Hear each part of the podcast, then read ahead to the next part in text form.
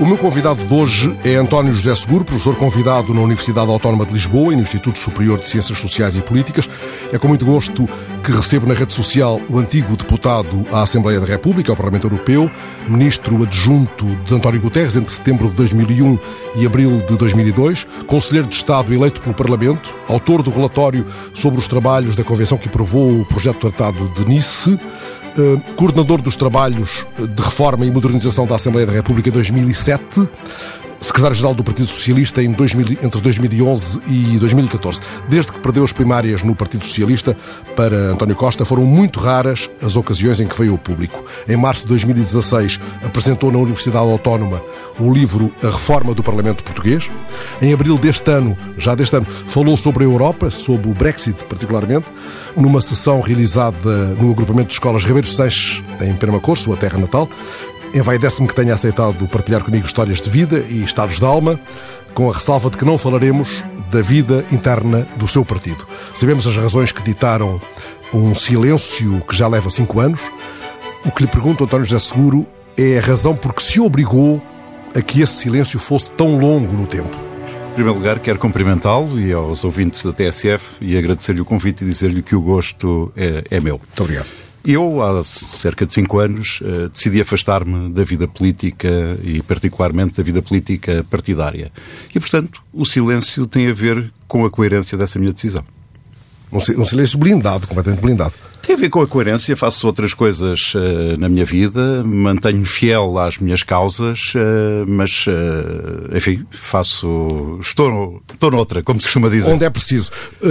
este silêncio, de qualquer modo, deixa perceber uma profunda desilusão com a política partidária, ou esta leitura é abusiva, da minha parte? Uh, eu sabia que nesta nossa conversa que iríamos ter que haveria de tentar por várias formas trazer-me à liça. Mas uh, tem a ver com uh, uma decisão que, que eu tomei, que tem a ver com a minha maneira de ser e faço hoje outras coisas. O contributo que eu posso dar ao meu país não tem que ser necessariamente só através da política e da política ativa e da política com a intensidade com que pratiquei durante mais de duas décadas. Muitos anos. Há outras formas de o fazer. Hum, sem dúvida. António Seguro, mas não tem uh, sentido o apelo hum, de intervenção pública, de intervenção política e cívica eh, mesmo fora do quadro estritamente partidário? Não tenho sentido esse, esse apelo. Uh, como lhe disse, afastei-me e, portanto, quando eu digo afastei-me, nem sequer estou à espreita absolutamente nada. É afastar, é afastar, é fazer outras coisas. Dedico-me, gosto muito de, de dar aulas, gosto muito de lidar e trabalhar com os meus alunos, tenho novos projetos, tenho mais tempo para os amigos, para a família, para os meus filhos. Isso é que é, neste momento, o importante da minha vida. Falaremos disso com tranquilidade. Lembro-me, entretanto, do verdadeiro acontecimento que foi uh, a apresentação do seu livro há três anos, na Autónoma uma sala apinhada de colegas, alunos, eh, amigos, a fina flor da classe política portuguesa, um ex-presidente da República, o presidente da Assembleia ali na primeira fila. O jornalista Pedro Correia escreveu no blog Delito de Opinião, no dia seguinte, isto que lhe vou ler. Seguro mereceu esta prenda de aniversário antecipada. Corredor de fundo em vez de velocista, é um dos políticos com mais qualidades humanas que conheço. As suas qualidades humanas terão sido em algum momento o seu handicap no combate político? Uh, não sei, uh, mas uh, eu sou como sou, com as minhas virtudes, com as minhas qualidades, com os meus defeitos e não sou bom juiz em causa própria. Hum. No fim dessa tarde do lançamento do livro, o seu editor, o escritor Francisco José Viegas, que aliás viu rapidamente esgotados os exemplares do livro nesse mesmo dia, eh, lembro-me de ter sido pedido que enviassem mais da editora, fez-lhe uma provocação, diria amigável, seguramente amigável, quando disse: Não sei se tenciona voltar à vida política, onde certamente terá uma geringonça à sua espera. O professor de Administração e Políticas Públicas e de Representação e Sistemas Eleitorais, que António José Seguro é, passado o tempo útil da geringonça, tem uma leitura benigna eh, sobre a fórmula encontrada? Fernando Alves, uh, eu, quando disse que me distanciei, distanciei mesmo. E, portanto, não tenho nenhuma ligação O leitor de jornais, política. António José Seguro, à mesa do café. E também deixei muito de ler, de ler jornais. Informo-me de outra forma, chegam-me os artigos que eu pretendo e que gosto de ler. O meu foco hoje está muito mais centrado na minha vida académica, nas áreas da ciência política, nas áreas das relações internacionais. Obviamente que sou uma pessoa atenta ao que se passa, mas estou completamente distante hum. uh, da vida política partidária Sim, e da vida mas política imagino, nacional. imagino que certamente o inquietou a chegada da extrema-direita ao Parlamento português. Vamos lá ver. Uh, nós estamos a assistir um pouco por toda a Europa à emergência de novos partidos. E essa emergência de novos partidos uh, traz consigo partidos de tipo diferente. Quer dizer, a base oratória é a mesma, que é a necessidade de mudar.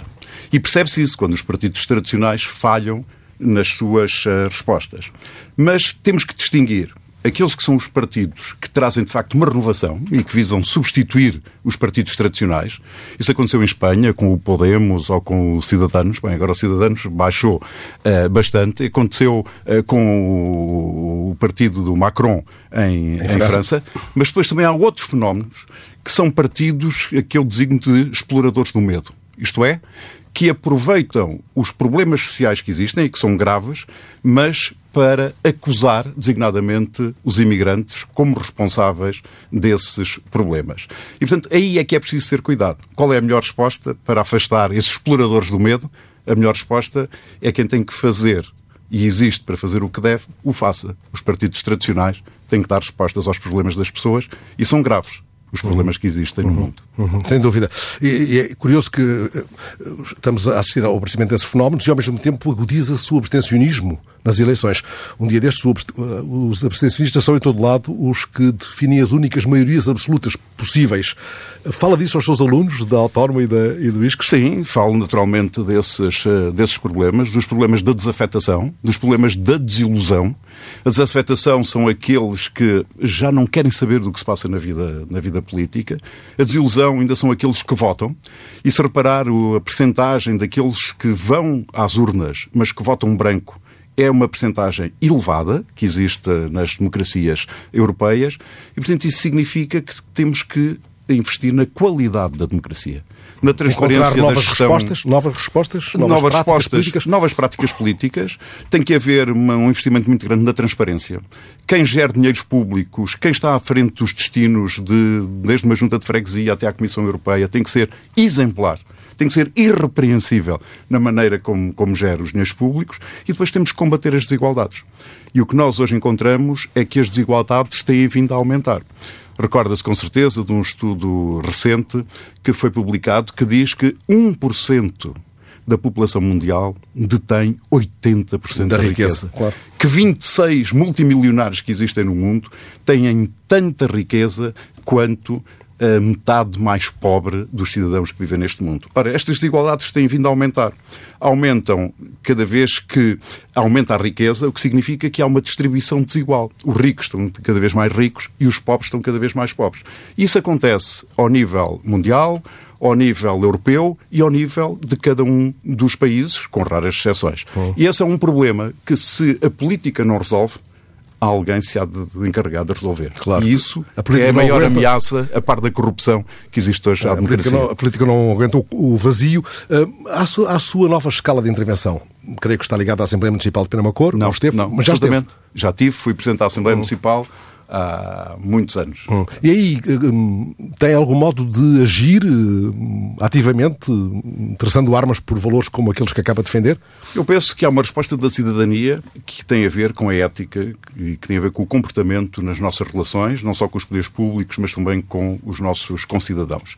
Mas o maior exemplo tem que vir de cima tem que vir de quem lidera, tem que vir de quem governa, tem que vir dos dirigentes mundiais. E esse exemplo, muitas das vezes, não existe e outras das vezes era melhor que não existisse. Hum. A sua vida tem sido feita entre Lisboa, Caldas da Rainha ainda, certo. e Penamacor, onde nasceu. Penamacor tem agora para si eh, mais motivos eh, de encanto do que aqueles, imagino, proporcionados pelo Madeiro de Natal, eh, que na sua terra fica aceso durante mais dias e noites do que noutras. É assim, é o maior madeiro do, do Portugal. tem um dia muito importante que é a madrugada de 7 para 8, no fundo, é quando se arranca uh, os troncos que hão de aquecer o adro da igreja e, uh, e as pessoas, mas ele só é. Uh, só, o madeiro só começa a arder no dia 24, na véspera uhum. de Natal. E fica, uhum. talvez, aí durante uma semana a arder. Arder. arder. É o maior do país. corações Esse... e almas. É o maior do país. É o maior do país. Por alguma razão, a vila se chama Vila Madeiro. Vila Madeiro, exatamente. Projeta essa tradição que existe e que acontecia quando nós íamos à inspeção. Estou a dizer nós, porque eu também, quando fui à inspeção, quando existia serviço militar obrigatório. Fez parte do grupo dos rapazes das sortes? Exatamente e, portanto, que fui arrancar o madeiro. Caso contrário, se ficasse impossibilitado por alguma razão, tinha que pagar um cântaro de vinho. Tinha que entregar um cântaro de vinho. Ah, como, é era, como, é que era, exatamente essa regra? Essa regra era muito simples. Todos tínhamos esse dever, é? e que quem não cumpria, ou porque não queria, ou porque tinha que ficar a prestar mais provas, designadamente para tentar ver se era livre à tropa, e provas de natureza, obviamente, médica, tinha que uh, pagar, digamos, a sua ausência entregando um cântaro de, uh, de vinho. De vinho. Porquê? Porque as pessoas precisavam de se alimentar, de beber e de comer quanto faziam, na altura era com picareta, bem, na minha altura eh, já era com, com máquinas, com mas também serras, havia com serras e, e, portanto, mas eh, antes, as gerações anteriores faziam isso com a, com a picareta e, portanto, precisávamos de mantimentos. E também oferecíamos a quem nos ia ajudar. Hoje a tradição alargou-se e, portanto, vai mesmo quem não vai ajudar. E, portanto, é uma madrugada fantástica de reencontros, de encontros, às vezes de, de, choros e de abraços, porque se resolvem ali muitos problemas que às vezes surgiram uhum. durante uma vida ou durante, ou durante o, ano. ano. Durante o último ano. Uma das suas avós eh, é descendente direta do Francisco Sanches e de Ribeiro Sanches, presumo, porque um também é descendente do outro. Sim. Uh, que é a aliás, minha avó paterna. Paterna. minha avó paterna. Foi isso que encontrei. Uh, não por acaso, uh, o liceu, agora a escola secundária de Penamacor, leva o nome de Francisco Sanches. De Ribeiro Sanches. De Ribeiro Sanches. De António Nunes Ribeiro Sanches. Vocês lá não os confundem, mas há muita gente que os possa, os possa confundir. Há um que fugiu à Inquisição. Fugiu à Inquisição, era um cristão novo, uh, foi médico privativo da Czarina da, da Rússia, uh, participou na enciclopédia precisamente Era um grande enciclopedista, exatamente, uh, uh, trabalhando com, com Diderot. Uh, está, tem hoje a sua esfinge, digamos assim, numa das laterais da, da estátua do Marquês de Pombal, aqui no Marquês de Pombal, em, em, em Lisboa e ele foi o autor da primeira eh, farmacologia portuguesa. Hum. Ora, isso também tem eh, ligações laterais à sua vida cotidiana. À minha vida cotidiana. Sim, a minha mulher é farmacêutica. Ah, nas Caldas da Rainha. Nas Caldas da Rainha. Não exatamente. tem lá uma imagem do Ribeiro Seixas também? Não, não tem não uma tem. imagem de Ribeiro Seixas. É um, uma sugestão que fiquei a pairar. A Mas é engraçado, Sim. já agora vou-lhe dar, hum. dar uma curiosidade. Os meus primos, portanto, o meu pai, uh, que faleceu, olha, faz hoje precisamente uh, dois anos, os, um, tinha mais dois irmãos, o Manuel e o José, que se chamavam Manuel Seguro Sanches e José Seguro Sanches. E o meu pai é Domingos Sanches Seguro. Porquê? Porque ele é o mais novo destes três irmãos e mudou a lei e, portanto, passou a ser o apelido paterno o último, o último? e não o, o materno. Ah. E razão pela qual eu e os meus dois irmãos, o Alberto e o Luís, não somos Sanches, mas todos os meus primos são Sanches. São Sanches. Uhum. A sua juventude deixou várias marcas em Panamacor, uma delas eh, ligada à imprensa local. Foi diretor de um jornal, ainda em jovem. Sim, eu acho que é muito pomposo e muito generoso da Caramba. sua parte. Uh, mas Era sim, um jornal, de facto, um jornal, a verdade, Penamacor tinha esse idealismo, começou por ser um único exemplar, três páginas A4, da telegrafado de Remington, que depois íamos mostrando às pessoas, e recordo na altura termos eh, arrecadado 17,500. Bom. Muito bem. 17 Isso ao câmbio atual já daria para, para não sei se tiragens razoáveis de, de, alguns jornais que. Mas terminou sendo impresso no Jornal do Fundão. Uhum. Uh, recordo, aliás, os bons ensinamentos do António Paulor e do Fernando Paulor. O Fernando de quem sou bastante, bastante amigo e admirador, e portanto era um jornal que fazia muita intervenção cívica, eh, recusávamos aquelas notícias da necrologia, dos hum, casamentos, hum, hum. do licenciou-se a filha do senhor tal, tal, e havia sempre um despico muito grande, porque nós tínhamos leitores que gostavam muito do nosso jornal, mas tinham que ser assinantes do, do nosso e do Conselho de Pernambuco que trazia essas, essas, essas, outras notícias. Ainda guarda exemplares de, Sim, da verdade a coleção toda. Tenho a coleção toda. toda. Um dia deste tem que publicar isso com, com um aparato gráfico muito mais moderno. Uh, foi também jogador de futebol, creio que o primeiro Sim. federado é da Associação Desportiva Panamacurense. É verdade. O clube ainda existe e mexe e tem, aliás, uh, várias atividades, não apenas o futebol. Exatamente. Tem várias, uh, várias atividades. tem o, o, futebol, tem sobretudo camadas mais, mais jovens, os escalões mais, mais jovens e, de facto, joguei futebol. Joguei, fui o primeiro jogador federado. Joguei nos, nos juvenis e depois nos séniores. Hum, e era assim um jogador que podia ter tido uma carreira brilhante? Não, não, não, não podia, não podia. Me recordo alguns golos uh, fantásticos, um deles precisamente uh, no campo onde hoje o Benfica vai jogar contra o Sporting da Covilhã. Esta noite, daqui a pouco, daqui a nada, quando acabar a nossa conversa. Exatamente, porquê? Porque nós jogávamos, eram os juvenis, era o campeonato uh, distrital, e jogávamos contra o Desportivo da Estação. O Sporting da Covilhã não tinha uh, equipa, fundiu com o Desportivo da Estação naquela, naquela época, e eu recordo-me ter ganho, termos ganho 1-0, num gol que eu marquei a partir do, do meio campo, fintei dois uh, jogadores em corrida e depois consegui uh, marcar uh, gol, foi fantástico, mas para ser justo, nós merecíamos ter perdido 15 a 1. Tivemos toda a sorte do mundo que pode imaginar naquele jogo, mas o que é certo é que ganhámos. E ainda vai ver os jogos? É assim, vou de vez em quando vou ver. Não, em Penamacor fui lá jogar. Ou seja, aqui há dois anos eh, fui eh, a equipa onde o meu filho joga, eh, nas Caldas da Rainha, a Académica das Caldas da Rainha, foi jogar a Penamacor num torneio um, internacional que houve, e também houve um jogo entre os pais dos, dos jogadores mais jovens, digamos assim, e portanto eu joguei a primeira parte com a camisola da ADEP, e joguei a segunda parte com a camisola da escola académica. Mudou de camisola a meio do jogo, mudou não, de camisola. Não mudei de camisola, juntei foi as duas camisolas. Ah, bom, é um agregador. é um agregador, uh, É curioso, estou a ouvi-lo e estou a lembrar-me que a primeira vez uh, em que nos cruzámos, e, e foi muito agradável, de resto há muitos anos, uh, foi num jogo de futebol em Troia, era o António José Seguro, secretário-geral da JS, e eu fazia parte de uma equipa de jornalistas. Eu era presidente do Conselho Nacional de Juventude naquela altura. Então foi isso. Foi. E que, um, e que conhecemos de facto em Troia, nunca mais esqueço, porque nós fizemos uma abertura muito bonita daquele Encontro Nacional de Juventude, organizado pelas organizações de, de juventude, e toda a gente, a certa altura, parou onde estava a sala de imprensa para ouvir a sua crónica. Oh, caramba! Na, na, naquela, Eu disse já dia. não me lembro. Fantástico. Disse já não Mas essa também devia-me revisitar. Obrigado. já não há, não, não havia gravações digitais à época, isso não se encontra já. Estudou no externato Nossa Senhora do Incenso. Este nome é todo um programa. Uh, que memórias guarda desse tempo, António José Seguro?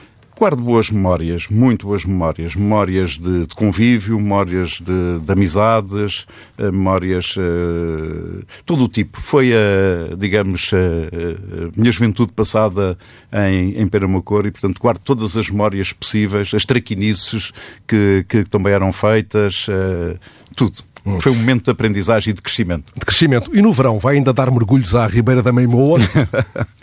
Uh, não vou dar à Riba da Meimoa, vou dar à piscina de, de Penamacor. Na minha infância não havia piscinas em Penamacor, havia à volta, e uh, muitas vezes com os meus primos para Alpedrinha ou para as termas de Monfortinho, mas uh, felizmente já existe em Penamacor uhum. e, portanto, mergulho lá. Já não vai à Ribeira. Ou então nas praias fluviais. De, Uma delas, justamente, na Meimoa, creio. Sim, da Meimoa, uhum. também há na, na, na Bencrença. Na Bencrença. sim, justamente. felizmente. E também há ali perto de, de, de Penamacor. Uhum. leva os seus amigos ao museu que funciona no antigo quartel? Levo, levo. ainda precisamente há aqui há duas semanas fui a Penamacor, levei dois amigos e fui-lhes mostrar um museu onde está a velha tipografia do meu pai. Ah. O meu pai, uh, ainda em vida, uh, cedeu, ofereceu ao Museu de Penamacor essa sua tipografia. Era a única tipografia que existia em Penamacor, onde eu vi aqueles uh, filetes que o, o manual da tipografia... O linotipo, não é? Sim, que metia, e, portanto, e depois apertava Sim. e prensava. A chumbo ainda, não é? E, exatamente, e depois ia metendo uma folha uma a uma, dando ao pedal, e aquilo ia rodando para fazer faturas, cartões de visita, entre outras coisas que se podiam fazer. Maravilha. Chegou a travar batalhas imaginárias no castelo, junto ao qual tem agora uh, a sua praça forte, se posso dizer assim, na Rua das Escadinhas, creio. Exato. Hum. Exatamente. Eu sempre tive uma ambição de ter uma casa em Penamacor e essa ambição foi concretizada, mas foi-lhe dado um novo rumo. recuperei uh, cinco casas que estavam em ruínas, precisamente na Penha de Penamacor, são as casas da Penha, e que hoje uh, se estão destinadas ao alojamento local e estão a funcionar desde o dia 1 de junho. Já estão a funcionar em Já pleno? estão a funcionar em pleno, desde o dia 1 de junho. Sei que tem planos para essas casas da Penha, que não são apenas os de lugar alojamento. Propõe-se fazer a partir delas alguma animação turística. Que ideias tem em mente? Imagino algumas fora do baralho até. Nós, o nosso objetivo é precisamente não oferecer só o alojamento e, portanto, queremos diversificar para a gastronomia, para eventos de natureza cultural, mas também recriar algumas coisas do passado. Uma delas, que é a nossa intenção, é de recriar os percursos do contrabando. Aquilo é uma zona de fronteira, próxima com Espanha, e, portanto, recriar para ser uma forma de aproximar. Porque muita gente ainda olha para a Espanha como se houvesse uma fronteira a meio. E nós precisamos de novas centralidades, sobretudo no interior e em terras como Penamacor, que têm vindo a, a perder, tem vindo, perdão, a perder muitos habitantes. Porquê? Hoje, porque hum, nunca se olhou para o interior, salvo raras exceções, com uh, um espaço de, para resolver os problemas que existem. E, portanto, a ideia que muitas das vezes fica é que se olha para o interior como se fosse um fardo. Porque há pouca gente, porque não há votos, porque não é importante, quando o interior tem tanto de bom e tanto que pode oferecer de soluções a agitação das cidades, o ar puro que existe, a sustentabilidade que é mais simples e mais uh, barata, se quisermos ir por critérios economicistas, uh, de garantir, uh, a história da nossa, uhum. da nossa região. A relação com o tempo? A relação com o tempo, aliás, há uma frase que eu costumo utilizar, em Penamacor somos nós que passamos pelo tempo, não é o tempo que passa por nós. E, portanto, nós precisamos de um investimento muito sério no interior. Não são peninhas de chapéu, não são pequeninos incentivos, tem que haver uma decisão e uma vontade política muito clara. Sim. Ou se aposta seriamente no interior, com medidas drásticas, ou então o interior morre.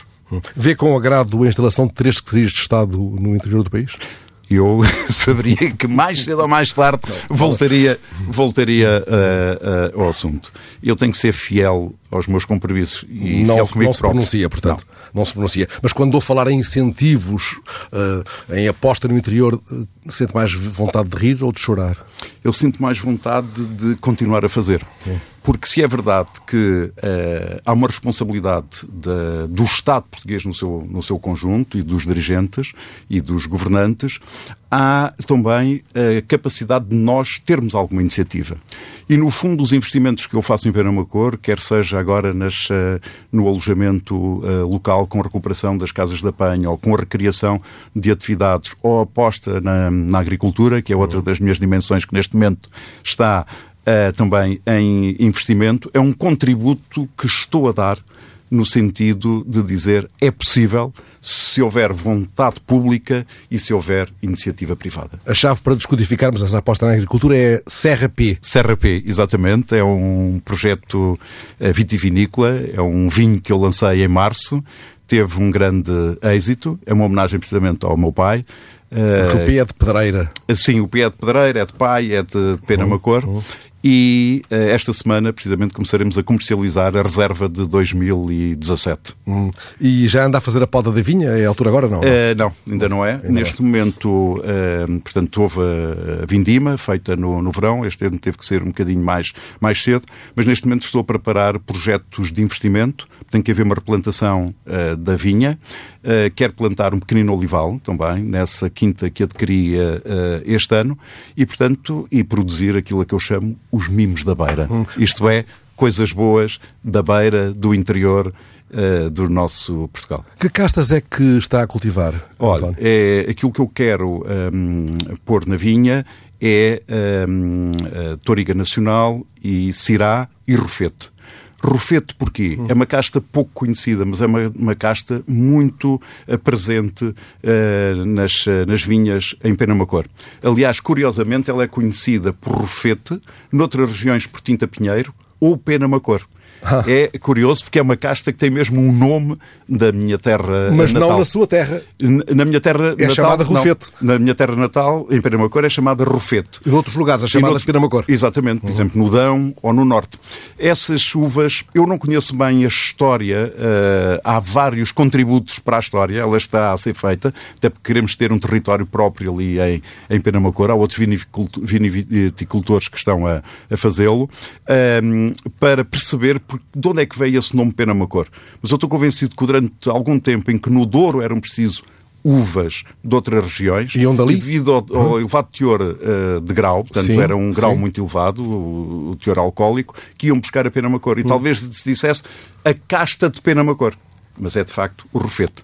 E, portanto, a reserva 2016 tem Toriga Nacional e Cirá, o Serra P, que começa esta semana, tem Toriga Nacional, Cirá e Rufete. Essa Serra Ou da Pedreira é uma, é uma serra tutelar de Penamacor? Ou... Não, não. É uma serra uh, pequenina que está ali em, em, Pena, em Penamacor. Portanto, quem está no castelo avista uhum. uh, uh, claramente, onde o meu pai comprou o primeiro prédio e onde plantou a, a sua primeira vinha. Uma, poucas videiras, mas é uma homenagem que eu faço ao, ao meu pai. Está a pensar um dia dizer adeus à cidade grande? Uh, eu verdadeiramente sempre uh, gostei deste convívio entre a cidade grande e as, uh, as vilas pequenas. O que eu não dispenso são as pessoas. E, de facto, o contacto com as pessoas é mais próximo, é mais leal, é mais aberto, é mais sincero e mais natural nas cidades pequenas. Talvez eu viva nas Caldas da Rainha também, também e gosto de viver um também por isso. Uhum. Uh, não posso deixar de fazer agora aqui uma pequena fuga porque me lembrei de repente, veja lá, que na sua moção de estratégia a liderança do PS em junho de 2011 assumiu um compromisso com a regionalização, embora dizendo que ela não seria para amanhã. Oito anos depois, mantém essa posição? Eu sou um regionalista e considero que eh, nós devemos evoluir para uma evolução, para uma hum, governação multinível. Isto é, a cada nível de, um, de uh, território, nós devemos ter uma resposta uh, política com um governo também apropriado. A Junta de Freguesia, a Câmara Municipal e entre a Câmara Municipal e o Estado Central, o Governo da República, nós precisamos de ter regiões. Isso é absolutamente indispensável. Com essa designação ou com outra qualquer? O que é necessário é que sejam as pessoas que vivem no território a decidir uma parte do investimento nesse território. E que não tenhamos que andar de chapéu na mão a pedir para se investir. Isso faz toda a diferença. E por isso eu considero que, até prova em contrário, as regiões, o desenvolvimento de, dessas, eh, dessas regiões são fundamentais para um desenvolvimento mais equilibrado do nosso país. Hum, então, quando o Presidente da República diz que avançar já com a regionalização pode ser um erro irreversível, pensa que ele está apenas a tentar que se estabeleça um consenso ou, ou assume claramente uma discordância? Não ouvi sequer essa declaração e por isso não pronuncio sobre o que não ouço. Foi num dia conheço. que não estava atento a Lisboa. Uh, teme que um segundo referendo mal sucedido possa matar de vez, como muitos pensam, a regionalização? Quer dizer, eu penso que é necessário, uh, em primeiro lugar, explicar porque é que se quer a regionalização. Há muitas pessoas que defendem a regionalização apenas para criar mais cargos, mais despesa. Ora, é possível fazer a regionalização diminuindo despesa.